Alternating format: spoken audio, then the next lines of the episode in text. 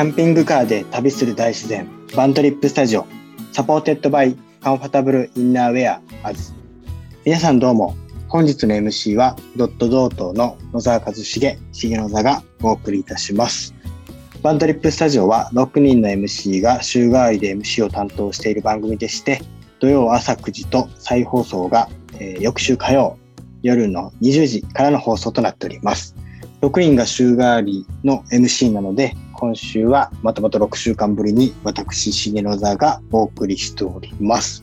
ということで、8月も中旬になりまして、まあ、夏休みももう終わりかけの感じになってくるかなと思うのと、あの、一気に気温が下がりましたねっていうところでも本当めっちゃ暑かったです。僕、北海道10年ぐらい行ってもともと京都の人間なんで、まあ、暑さにはだいぶ慣れてるんですけど、去年ぐらいから私、今年はもう本当昼間めちゃくちゃ暑くて大変でした。なのでもうずっと北海道で暮らしてる人は大変だろうなと思いながらも、まあ、僕も本当クーラーを追いかけ、追いかけ探し回って、家にクーラーないんで、昼間まあ、僕基本家で仕事してるんですけど、本当集中したい時はクーラーのあるカフェないかなとかって探しながら、あの、過ごしてましたね。本当皆さんご苦労様でした。まあもう終わりだし、っていうか急にまた寒くなるし、みたいなんで大変ですけど。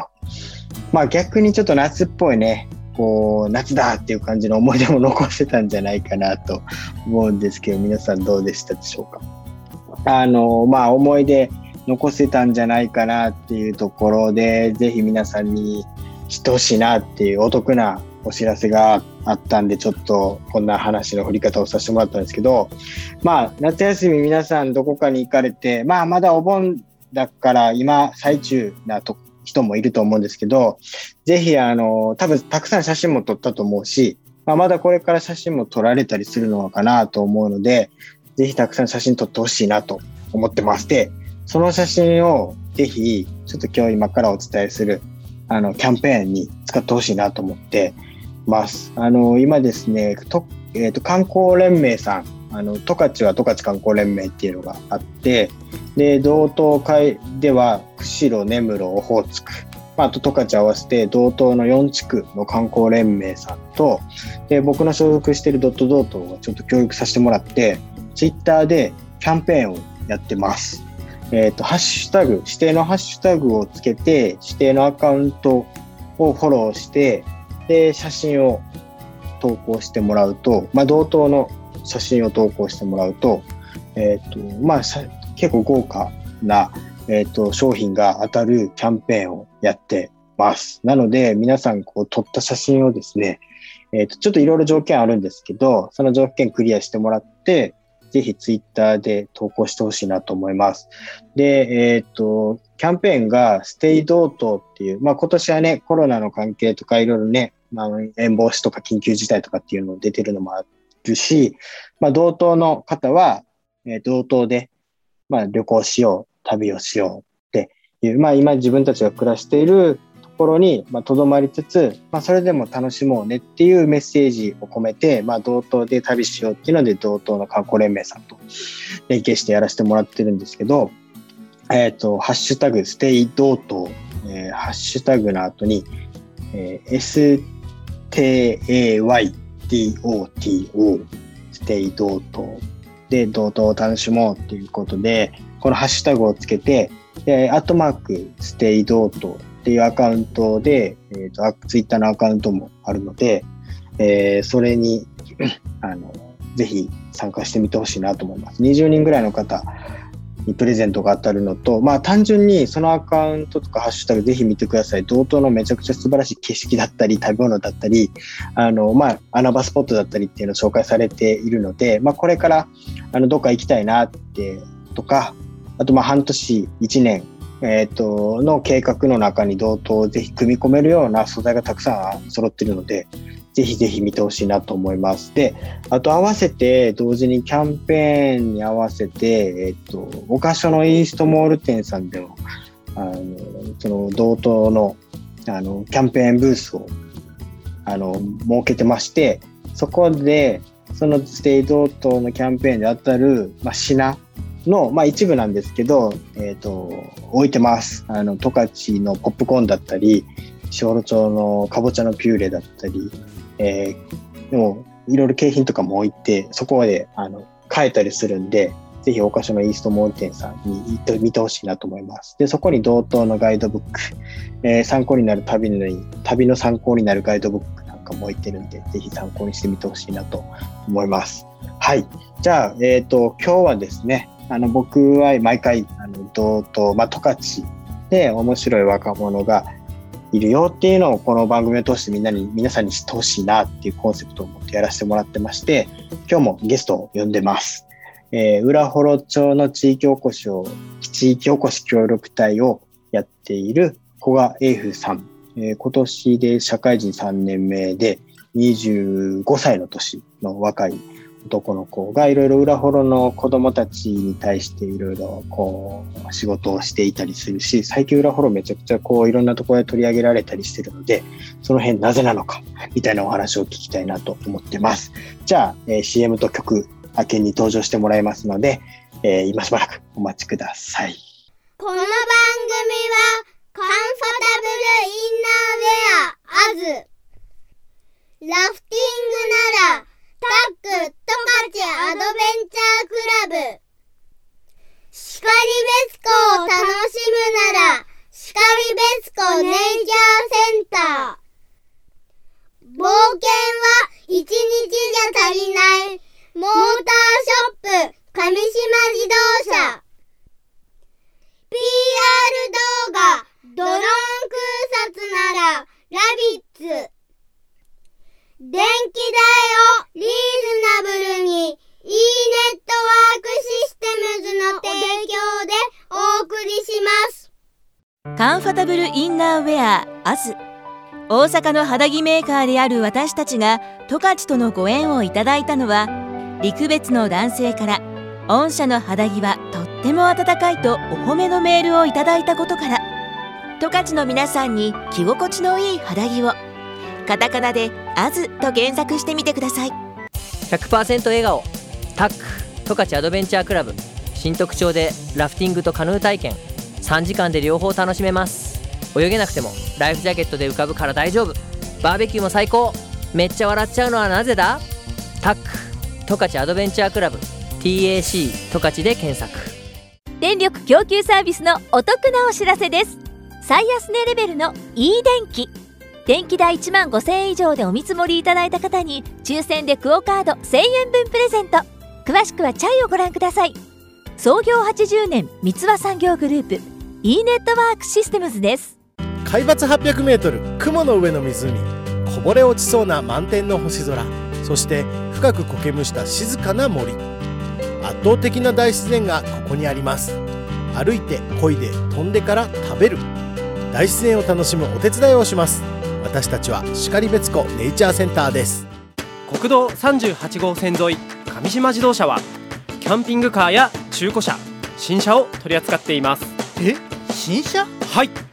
国内各メーカーお買い求めいただけます。本当に？お値段にも自信があります。知らなかった。国道38号線沿い新車も上島自動車。会社の宣伝どうしよ株式会社ナビッツにお任せください。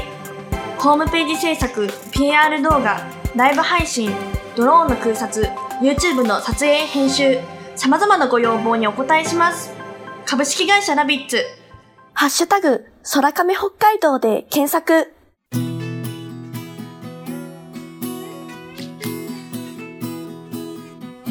ワントリップスタジオ、本日の MC は重野座がお送りしております。では、本日のゲストに登場していただきます。えー浦幌町の地域おこし協力隊をされている古賀英風さんです。よろしくお願いします。よろしくお願いします。お願いします。じゃあ、ちょっと早速なんですけど、簡単にはい。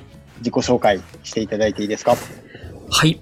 えー、浦幌町地域おこし協力隊として働いております。古賀エイフーと申します。えーはいよろしくお願いします。お願いします。今、浦幌町という人口4500人ぐらいの十勝の、えーはい町で、えーはい町の中高生、えー子供たちと関わる仕事をしています。はい。ありがとうございます。あのーまあ、最近、個人的にうんまあ、僕は裏ホロブームが来てるんですけど、ブーム、おうおうおう。まあ結構裏ホロは仕事も含めて、まあ仕事だけじゃなくて、うんうん。本当友人たくさんいて、行かしてもらってるし、まあ本当最近テレビだったり、なんかいろんな雑誌だったり、本にもすごい裏ホロうんうん。紹介されてるな、取り上げて、はい。うん取り上げられてるなっていうのがあって、うんうんうん。なんか、まあ僕は知ってることも多いんですけど、なんかもっと十勝の皆さんに裏ホロで今どんな動きがあるのかみたいなのをなんか紹介したいなと思って今日は古賀さんにあの出てもらったっていうの経緯としてはあります。ありがとうございます。はい。で、なんか、あの、まあ、古賀さんはちょっと自己紹介でなかったけど、遠軽町、オホーツクの遠軽町出身で、はい。遠軽町、オホーツクのうん内陸の町で18年ぐらいずっと育ってきました。ね。で、まあ、ここはあえて言うんですけど、北海道大学に進学された上あえてで、言われた。いやなんかインパクトあるなと思って。全然。で、そのまま大学卒業して、裏ホロに来てるわけじゃないですか。はい。だからなんか、なんでなんかなとか、もうちょっと具体的にその子供との携わりがあるっていう話があったんですけど、なんかはいはい子供に対してどういうこうんう、まあうん普段仕事でどういうことしてるのかなみたいなのを聞かせてほしいと思ってます。はい。はい。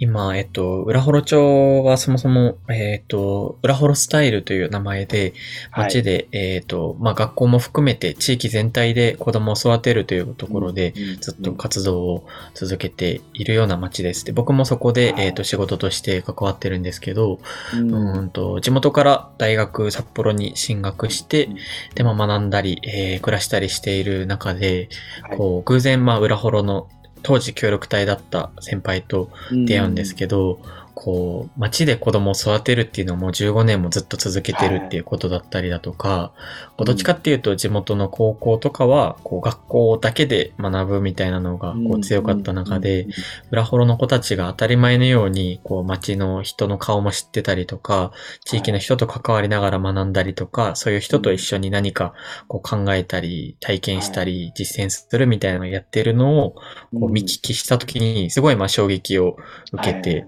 こんな街があるのかと。うんうんうんで、そこに自分も関わりたいなって思ったところがきっかけで、えっ、と、大学卒業後、札幌から浦幌町というところに、えー移住して、今か、そこに関わらせていただいてるっていうような感じですね。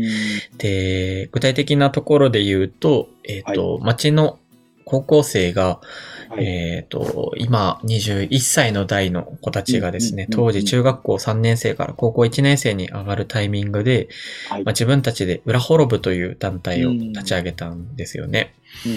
まあ、地域で学ぶっていうのを小中とずっとずっと、えーやってきた子たちが、まあ、町を離れるタイミング、高校がない町なので、まあ、はい。バラバラの進路になってしまう。その中でも、こう離れても友達たちと会いたい、街で活動してみたいっていうところで、自分たちで、学校はないんですけど、部活みたいな団体を立ち上げて、そのサポートっていうところで今僕は関わっていて、まあ、例えば自分たちでお祭りの出店を街の食材を使ってしてみたりだとか、最近だったら高校生は映像制作っていうところで YouTube にちょっと動画上げてみたりだとか、あと中学生も最近活動が始まったんですけど、中学生も、はい。そうなんです。こう、街の絵本を作るっていうところで、今 iPad なんかも使いこなしながら、こう、絵本制作してたりだとか、はい。あとこれ、ちょっと、撮影日の、撮影日、収録日の 関係になっちゃうんですが、収録日の次の日。に、8月11日には、はいえっ、と、町の中学生たちが、町に新しくできたゲストハウスで、えっ、と、自分たちでカフェのメニューを、えー考えて出店するみたいなことでやるような感じだったりとか、自分たちのやりたいこと、興味のあることをやってみるみたいなところのお手伝いをしています。うん。こう自主的に動いてる子供たちの、こう実サポート、実際に実現していくまでのサポートをするみたいはいはい、そうですね。な。一緒に、うんうんうん、どうやったらできるかなって悩んだりすることもあるし、この人とかつなげたらいいかなとか、この人と一緒にやったらいいんじゃないみたいな感じでやったりすることもあったりとか、そうですね。それは、他の地域にはあんまりない、そういう活動というか、そういう感じなの。高校のない町でここまで、あ、まあ、その、高校生のサポートだけじゃなくって、小中高を含めて一貫してみたいなところは、そんなないんじゃないかなと思いますね。あとなんか制度的なところもまあもちろんなんですけど、こう、町の方の意識というか、それは移住して、僕みたいな移住してきた人だけじゃなくって、元から地元に住まわれてる方とか、出身の若い子たちも含め、こう、町の子供たちに何かできないかなとか、もっともっといい環境を作っていきたいっていう思ってる人のこう割合というか、熱量みたいなのは、もう他には全然ない街じゃないのかなっていうのは思ってますね。いやー、そうですね。なんかもう僕も最近すごいいろんな人と関わらせてもらってますけど、うんうん本当、その熱量というか、街に対してのなんかコミットというか、うん携わり方をなんかちょっと他の街、まあ僕も結構いろんな市町村行ってるからこそ、まあ言ってもいいのかなと思うんですけど、本当そこはすごい濃いなって思うし、実際に起こってる現象がやっぱりすごいなと思ってるのが、まあ3つぐらいあって、はいはいはい。まあ本当裏フォロースタイルの、あの、まあ成果だと思うんですけど、本当に21歳、20歳ぐらいの男の子たちが、まあ地元の出身の男の子たちが、うん地元に戻ってきたりとか、まあ、戻ってくる予定で、まあ、自分たちが街のために何ができるかとか、うんうん。まあ将来こんなことできるよねって仲間同士で語ってるとか、うんうんうん。なんか未来を明るくしようみたいなとことって、まあなかなか二十歳ぐらいで自分たちが生まれた街で考える人ってなかなかないなっていうのがそうですね。本当に怒ってたりとか、うん。まあそのうん。地元にいる大人の人たちもうん。それをあの支える、なんか脅威として、なんかこの人たちが育っていったら自分たちの立場が危うくなるんじゃないかじゃなくて、ね、40、50歳、年の差離れても一緒に頑張っていこうねっていう声かけをする大人がすごいたくさんいる。し、あとは、まあ、古賀さんとか、そのさっきちょっと出てきた協力隊の先輩とか、でね、20代中盤から、はいはい。あのまあ、半ばぐらいの人たちが実際に起業して、あのあとはあの移住してきたりして活躍してるみたいな、うんその現象が本当にすごいなと思うし、もっとみんないろんなうん。うん。地域の人に知ってほしいなってうんうんうん。いうのは、うん、すごいと思うんで、まあ、ぜひね、皆さんもなんかアンテナ張って、あの、んうん裏方のこと調べてほしいなっていうのがまず、嬉しい。このラジオ聞いてもらってる方には、うんうん。こうね、きっかけになったらいいなとうん。思ってるんですけど、うんやっなんか、やっぱり、ここがポイントかなっていうのとか、こういうところを特にまず最初に、裏フォローの活動を見てほしいな、みたいなのってあったりしますか？今のこう言ってたような流れで、どんなところがいいかなっていう。うーんと、今、期間限定で、えっ、と、はい。柏屋っていう蕎麦屋がオープンしてて、ぜひそこは、えー今聞いてる皆さんに行っていただきたいなって思うんですけど、うんと、3月に町で94年の歴史があった蕎麦屋が閉店したんですよね。で、そこを、まあ、町出身の21歳の、21歳の代の子が、こう自分たちの代で終わらせたくないっていうところで、まあもともと地元の友人たちとも飲食店とか開きたいみたいなところも行ってたところとも重なって、こうその蕎麦屋を継ぐべく、今94日間、94年間にかけて94日間の、こう、期間限定の営業をしているっていうところで、10月の中旬ぐらいまでやっているので、ぜひこれを聞いた方行ってほしいですね。柏屋柏屋です。っていう蕎麦屋さんですね。はい。あー今年の3月で一回閉まって、そうです。で、引き継ぐからっていうので期間限定で、あ、94年の歴史があるから94日間まず収納しますってことなんです。あ、なるほど。なるほど、なるほど。そうまあ僕も、あのー古賀さんに連れられてもう4回ぐらい行ってる。この、この1ヶ月半ぐらいでめっちゃ行ってる。某カレー店と同じくらいか、それに並ぶぐらい 行ってるみたいな話を聞いて、おうおうおうってなってました。柏屋かインディアンカレー か。本当に、まあね、バリエーションもすごいたくさんあるし。うんうんうん。で、なんか、なんか、どっちか、なんか、やぶそば？やぶそばってうんうんうん緑の釧路っぽいはいはい。釧路のそばだし、まあ、うん普通には美味しいんでね、ぜひ裏幌行った時には行ってみてほしいなと思います。多分ね、その、えっ、と、近江監督のインタビューとかも、多分調べたら出てくるよね。はいはいはい。最近めっちゃ出てるし、うん。うんうん。結構注目されてるうんうんうん。方なんで。うん。そうだよね。そう、カンタ君の、あの、まあ、さっきちょっと僕が、その、若者はいはい。が未来を、あの友達同士で未来を語り合ってるみたいな、うんうんうんうん。僕もカンタ君、あの、インタビューさせてもらって、うんそういう話が出てきて、すげえなって思ったんで、ねそれの片鱗があるのが柏屋うなんんでね、うんうん行ってほしいですね。はい。いやー、ありがとうございます。日曜日以外の昼間うんに、うんうんえー11時から14時までの間かな、に営業してます。立派な和風の家、うんうん家じゃないよ、お店ですね。はい。うんあ、ちなみに、うんうんこれ食べたらみたいなのありますか、それをこの前地元出身の21歳の、その、うん今引き継ごうとしてるこの友達に聞いたんですけど、おすすめが、えっ、と、山菜そば山菜そば。おー、はい食べた食べた。言ってました。で、僕個人はカレー南蛮。あー、食べ好きです食べた。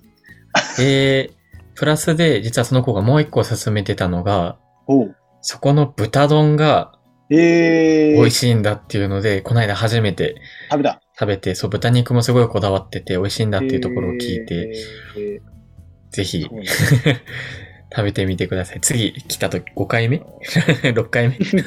そうだね、豚丼はね。えちなみにどう、どういう系の豚？どういう系の豚丼？甘い、辛い。甘いかな？うんうん。うん、甘い系。炭、炭火、フライパン？わかんない。豚丼の比べられない。で豚丼比べられる人になりたいですね。十勝の豚丼の味比べしたいですね。今俺ね、その十勝に不足してるのはね、豚丼のデータベースをちゃんごえないといけないんじゃないかと思って、うんうんうん。そういう質問をめっちゃしていこうと思ってごめん、格好の餌食になっちゃった。ごめんなさい、答えられなはいくて。食べます、もっと。俺も、じゃあ次は豚丼、おすすめの豚丼食べてみます。柏屋、浦幌町柏屋、ぜはいひ皆さん行ってみてください。じゃあ、ちょっと休憩挟むので、はい。音楽、曲振りしてもらっていいですか？はい。僕の方からで大丈夫ですね。はい、お願いします。はい。えー、1曲目は、ラッキーテープスという方の、えー、アクターっていう曲をお聴きください。お願いします。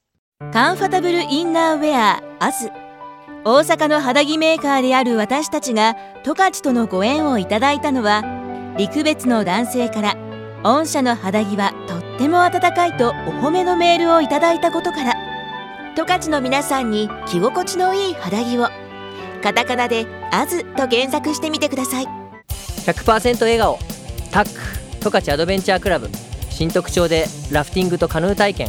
3時間で両方楽しめます。泳げなくてもライフジャケットで浮かぶから大丈夫。バーベキューも最高。めっちゃ笑っちゃうのはなぜだ？タック。十勝アドベンチャークラブ。TAC 十勝で検索。電力供給サービスのお得なお知らせです。最安値レベルの e 電気。電気代1万5000円以上でお見積もりいただいた方に抽選でクオカード1000円分プレゼント。詳しくはチャイをご覧ください。創業80年三和産業グループ。e ネットワークシステムズです。海抜 800m 雲の上の湖。こぼれ落ちそうな満天の星空。そして深く苔むした静かな森。圧倒的な大自然がここにあります。歩いて漕いで飛んでから食べる。大自然を楽しむお手伝いをします。私たちは然別湖ネイチャーセンターです。国道38号線沿い上島自動車はキャンピングカーや中古車新車を取り扱っています。え？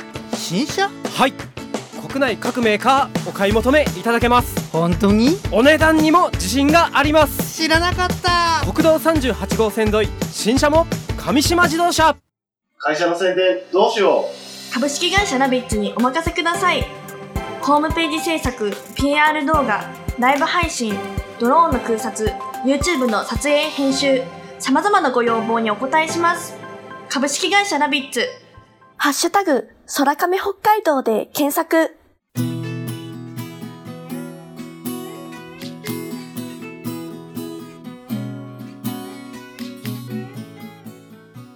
バントリップスタジオ、本日の MC は重野座がお送りしております。えー、引き続きゲストに小川優さんに来ていただいています。よろしくお願いします。よろしくお願いします。はい。なんかちょっと、最初の話と系統を変えて、はい、小川さんの趣味の話をちょっと聞きたいなと思うんですけど、はい、結構音楽好きじゃないですか。はい、はい、ラジオなんで、うんうん、なんか結構いろんな音楽聴いてるなと思って、はいはい、なんかそういうのいつもどういうふうに探してんのかとか、好みの音楽とか、音楽の話してほしいなと思って。一緒に、一緒に語りたいですね。それはね、僕だけじゃなくて。全然俺はよくわかんない。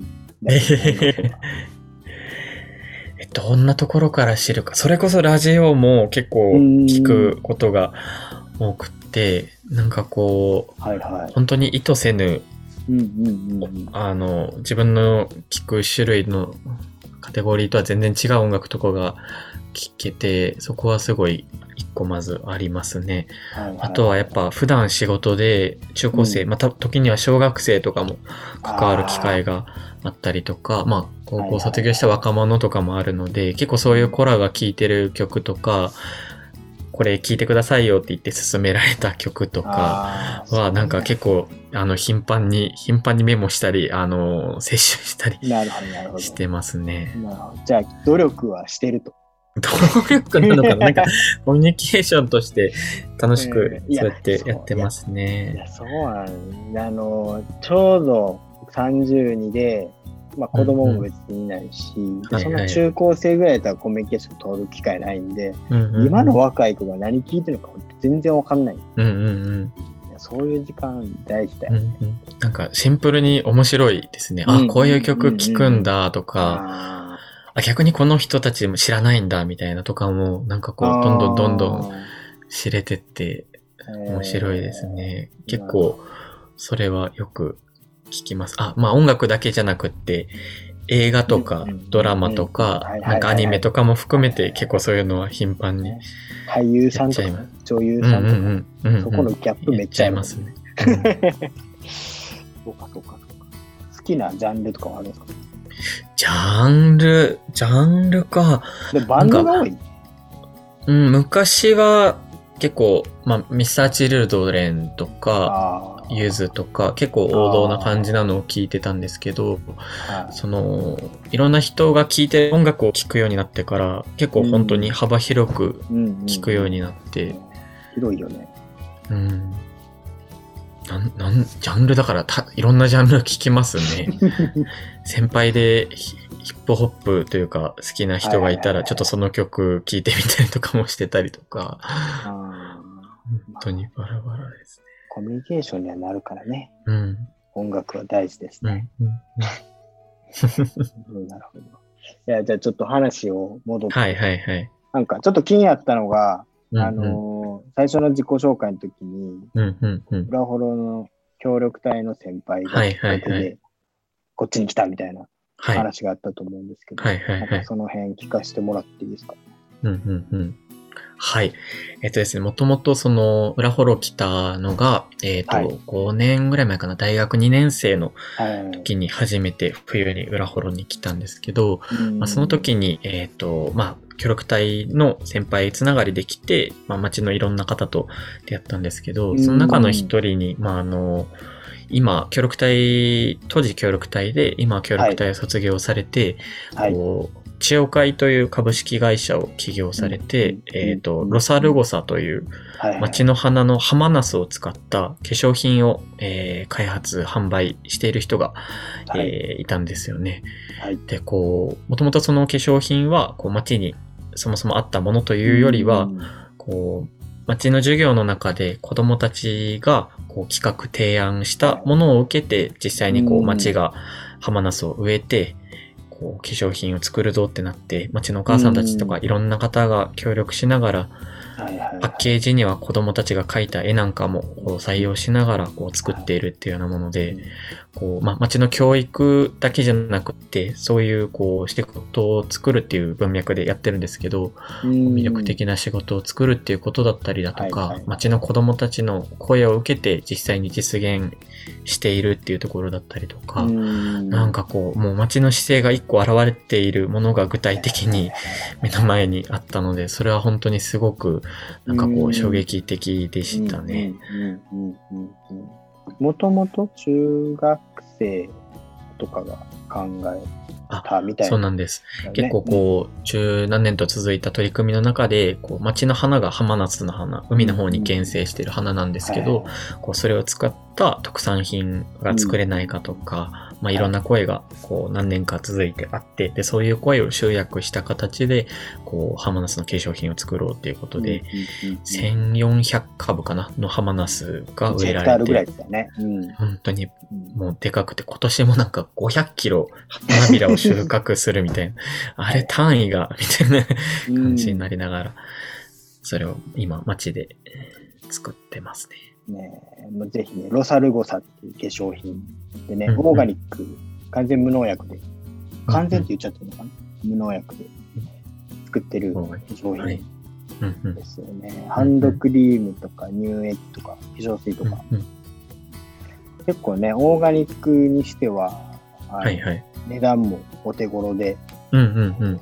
初めてのオーガニック化粧品。使ってみるとかっていうのは結構おすすめ。はいはい。あと、うん僕もよくやるんですけど、ギフト用とかにはちょうど値段的にも選びやすいですし、喜ばれることが多いなと思って、家族にいつも送りつけてます。わかるわかる。僕の母と兄夫婦に送りつけてます。香りがめっちゃいいよね。そうですねね。バラ科の植物、まあ日本のバラと言われているような植物で、なのでとてもいい香りがしますね。俺も最近知ったけど、ジャパニーズローズって。言うらしいんで、はいはい。日本の原生種うんうんうん。で、こうなんかこの間、あそれ、その話めっちゃ面白いなと思ったのが、うんうんうんそのヨーロッパとか、はいはいアジアの外国人の人から、その、なんだ、ラベンダーとかは、いや、それもともとヨーロッパの花だし、なんか日本特有のものはないのかみたいな質問をもらう、結構もらうらしくて。へーそういうね、そういう業界というか。うんうんで、やっぱハマナスはジャパニーズローズっていうから、やっぱ日本の花のものだよっていうので、うんうんうん海外の人にもめちゃくちゃ受けるらしい。へえ、あ、まあそっか。確かに、こっちにあると思ってても、実は向こうの花だったってなったら、そうそうなんだってなっちゃう。あ、なるほど。なるええでしかしかも、あのまあ、もちろんハマナスは裏幌の花だし、町の花だし、しかも北海道の花でもあるから、うんうんうん。その北海道っていうのもなんか打ち出せるし、まあ、もちろん裏幌っていうのも打ち出せるし、まあ、十勝っていうのも打ち出せるし、ちゃくちゃストーリー的に素敵だなって、うんうんうん。この間話を聞いて思ってました。しかもあれだね、あの9はいはい月はまた花、き浜ナスは7月と9月に花が咲くらしくて、うんうんうん。もう一9回、そうです月のね。手摘みをする人、うんうん。あのぜひ募集してますって言ってた ぜひ皆さん1ヶ月後ぐらいですけど。あの興味ある方は、えーロサルゴサとかで検索したら出てくると思う。カタカナでロサ、ルゴサで出てきます。はい。そっか。で、それの、じゃあ森健太さんと大学の時に出会って、うんうん。やべえなって思って、そうですね。やべえなって。端的にそうですね。なりました。いい先輩ですか？そうですね。本当にお世話になってて、結構ね、街の方とかにいろんな人にこう、つないでもらったりとか、うんまあ一緒に遊んだりとか、悩み相談聞いてもらったりだとか、すごいお世話になってる人ですね。なんかね、もう、いつも笑顔だしね。うん、本当に。こう、人に対しての、なん、なんだろうな、悪いことを、なんでこんなに言わないで生きていけるんだろう、みたいな、日々思って生きてます。わかるわ、それ。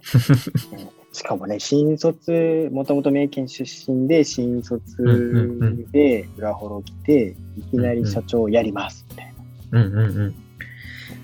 もともとしかも化粧品を学んでいたわけでもなかった中で、町の取り組みに共感して、そこにじゃあ自分がやるっていうところで、覚悟を決めてっていうところで、本当にすごいなと思ってます。いや、そうですね。なんかそういう先輩がまたいるっていうのはいいよね。うんうんうんうん。本当に。で、なんかその連鎖がすごくいいなと思ってて、まあ多分森健太さんが来たのが5年前、俺と一緒だか、5年前か、5年前に来て、多分そのタイミングぐらいでこう新卒22、3歳の若者がこうこう連続して裏ほどの人が来てると思うんですけど、なんか本当にこの今年もね、4月ぐらいに大学卒業したぐらいの若い女の子が、ぞろぞろと裏ほどに I ターン、うん。うん、来てますね。来てるから、そういう流れができてるのは、うん、そういう優しい先輩方がたくさんいるからなんだろうな本当に。のもあるし、本当ね、うん、若い人めっちゃ裏ほろ来てるんで、あの足運んでみてほしいなと思うし、まあ、ロサルゴサ自体は、帯広は結構ね、いろんなところに置いてると思うんで、はい、ちなみにちょっと冒頭で紹介した、あの今、ステイ道東っていうあの SNS で道東のマイクロツーリズムしましょうってキャンペーンやらせてもらってるんですけど、それの付属で、あの、岡所さんとかにもハンドクリーム置いてるし、あとどこ置いてるのか、士幌の道の駅に置いてある。結構道内各地。し、あそこにも置いてあったな。あの、学べ庭園とかにも置いてあったな。うんうんうんうん、今も置いてあるかなわかんない。うんうん、まあ結構いろんなところに置いてあるんで、ぜひ皆さん要チェックしてみてください。はい、ありがとうございます。はい、じゃあそんなところで、あのーはい、今日時間がそろそろやってきましたので、はい。最後に一言いただいて、えっ、と、曲振ってお別れしましょう。はい。はい。じゃあ今日は古賀さんありがとうございました。最後に一言お願いします。はい。えー、改めて今日はありがとうございました。えー、町の子供たちのためにというところですごい、えー、いろんな取り組み、町の方が中心になってやっているような町です。今紹介したようなこととか、すごいこう、まあ、移住者だけじゃなくて、地元の若者も、えー、頑張っているような町です。ぜひ一度、えー、足を運んでみてください。はい。改めてありがとうございました。はい。ありがとうございました。はい。じゃあ、最後の曲は、ちょっと実は曲を変えます。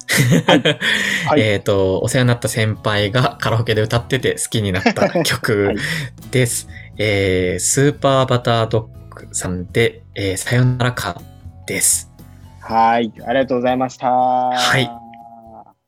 この番組は、カンファタブルインナーウェア、アズ、ラフティングなら、タックトカチアドベンチャークラブ。シカリベスコを楽しむならシカリベスコネイチャーセンター。冒険は一日じゃ足りない。モーターショップ上島自動車。PR 動画ドローン空撮ならラビッツ。電気代をリーズナブルに e ネットワークシステムズの提供でお送りしました。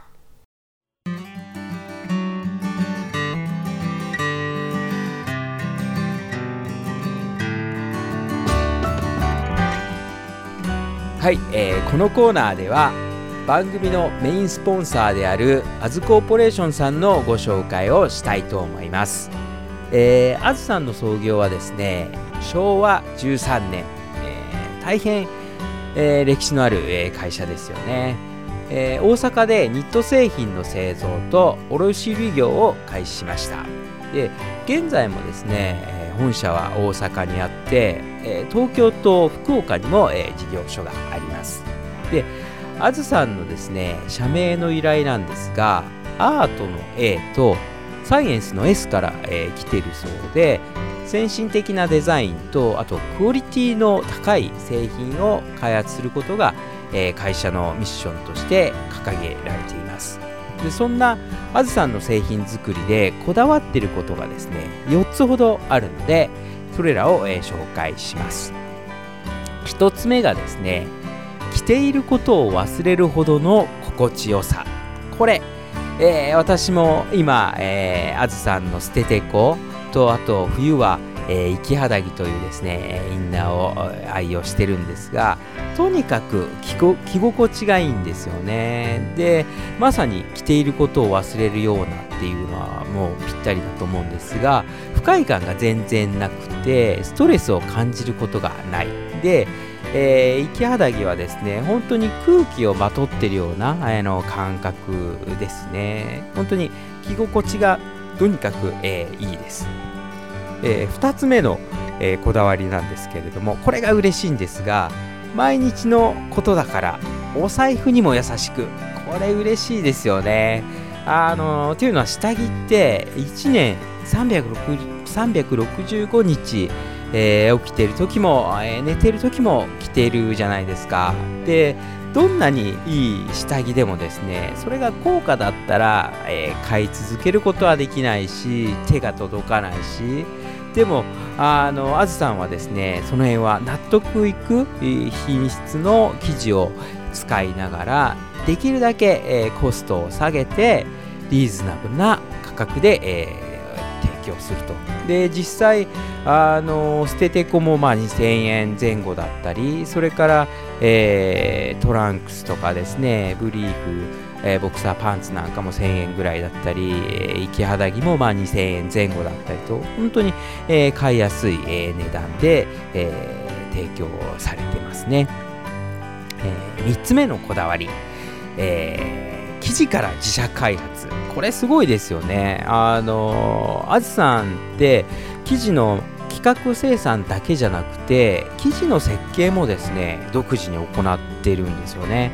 であの生地の風合いとかあと肌触りっていうのは糸の組み合わせとかですね繊維の編み方によって随分違ってくるらしいんですよね。であずさんはですねこんな下着が作りたいと思ってえーそれがに合ったですね生地が市場に流通していなければ独自であの生地を企画して作ってしまうんですよね。そういった、まあ、納得いくものを自ら、えー生産して、えーこだわって、えー開発しているっていう、えこれすごいなと思います。それから、え4つ目のこだわり、えどこまでもフィット感のために、って平面じゃないですか。でも体は立体的ですよね。でこのギャップを埋めるのがあのあずさん独自の、えーパターンであり、えー立体裁断なんですよね。あの周りをあ丸みを帯びている部分は、えー丸くなるようにデザインされて、え腕や肘の付け根なんか、まあ、動きのあるところはホールを広くそれから、えー食い込みやすい部分には、えー食い込みを防ぐ、えー工夫がされていたりとかですねあの体の動きやですね、えーラインを研究して、まあ、長い歴史の中で、え試行錯誤してきたからこそ、えできる、えフィット感の高い下着、えっていうのが、えー、さんの、えこだわりですね。で、まあ、そんな、えーこだわりを持った、えー肌着作りを行っている、えーあずさんの、えーホームページがあるので、ぜひあの検索してみてください。あの、あず、えー肌着と、えー検索すれば出てくるので、ぜひ、えー見てみてください。